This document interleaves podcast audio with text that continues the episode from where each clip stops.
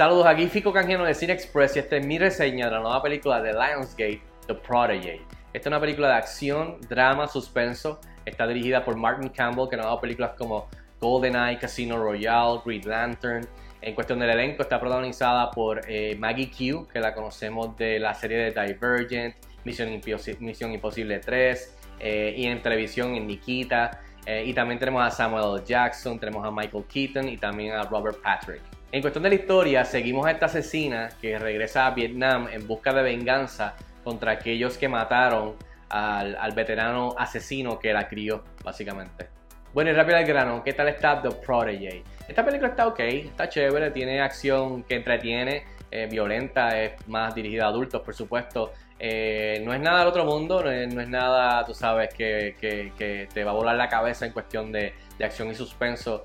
Eh, y, crimen, pero eh, está ok, está, se, deja, se deja ver, básicamente. Entre las cosas que funcionaron para mí, que me gustaron, definitivamente que es un vehículo protagónico para Maggie Q, que hace tiempo se lo merecen, ¿verdad? En cuestión de películas para el cine. Y me, y me, y me gustó que me gustó verla eh, en este papel protagónico en donde le saca provecho no tan solo al talento actuando sino que más que nada a la acción física y aquí eh, Maggie Q es, es, un badass está eh, kicking ass eh, and taking names, como se dice, eh, en, un, en, un, en, un, vehículo que es, este, o sea, R o sea, violencia, donde hay violencia gráfica, hay tiroteos, hay persecuciones, las batallas, combate mano a mano, tú sabes, artes marciales, todo esto, acrobacia.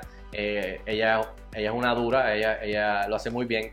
Y aquí salí contento en verla a ella en este papel y que, y hiciera un buen trabajo, el cual lo ha hecho por muchos años. Así que por lo menos eh, salí satisfecho en esa área y salí satisfecho también en cuestión de, verla en este papel.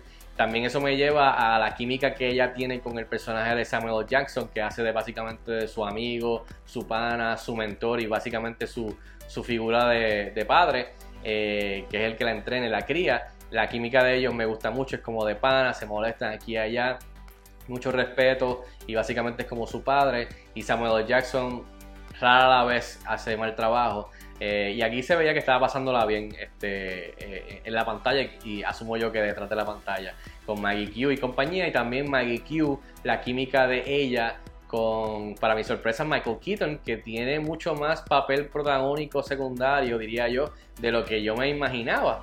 Eh, o pensaba basado en los trailers. Así que Michael Keaton, buenísimo, tremendo sentido del humor. Me recordó un poquito a Bruce Wayne y el sentido del humor de Bruce Wayne de las películas de Batman eh, de los 80. Eh, pero la química que tiene con ella es de como Mr. and Mrs.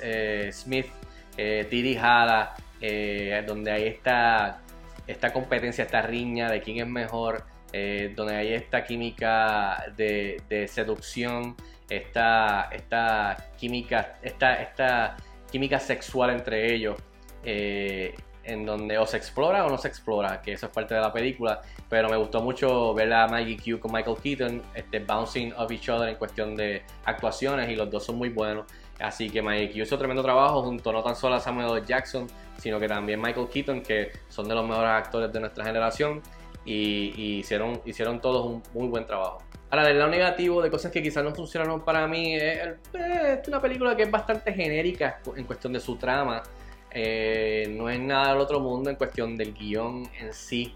El diálogo es bastante genérico. Eh, ya tenemos una idea, ya lo hemos visto mil veces de otras maneras. Tiene un poco de John Wick, tiene un poquito de allá, tiene un poquito de aquí. O sea, pero creo que lo hicieron bastante, bastante decente.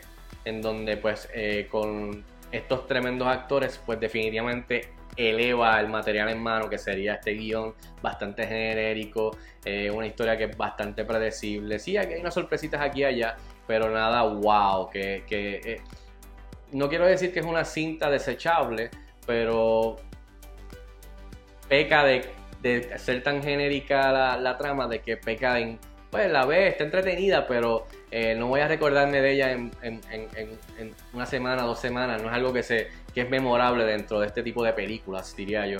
Así que, y lo otro es que eh, me pareció raro que Martin Campbell de vez en cuando aparecían flashbacks eh, de cuando el personaje de Maggie Q es niña y lo que ocurrió en el pasado. y aparecían múltiples veces, pero en sitios bien raros. Y, los usó frecuentemente y se sentían incómodos dentro del ritmo de la película, del pacing. Y incluso hasta en el tercer acto, en el segundo acto, que es bien raro, en el tercer acto también volvió y lo usaba. O sea que yo creo que en todos los actos lo usó y recurrió demasiado a ellos y se sentía medio, medio raro, medio awkward, incómodo el estar tirando, o sea, yendo y regresando a flashbacks. Y yo decía, pero ahora mismo vas a regresar a un flashback. No, no, se siente, no se siente bien. Así que eso es algo que noté, por lo menos eso soy yo. En fin, yo le doy 2.5 estrellas de 5 estrellas a The Prodigy. Estrena este jueves 19 de agosto en cine. Si tienes la oportunidad de verla, déjame saber si estás de acuerdo conmigo o no. Escríbeme en los comentarios como de costumbre y hasta la próxima. Nos vemos en el cine.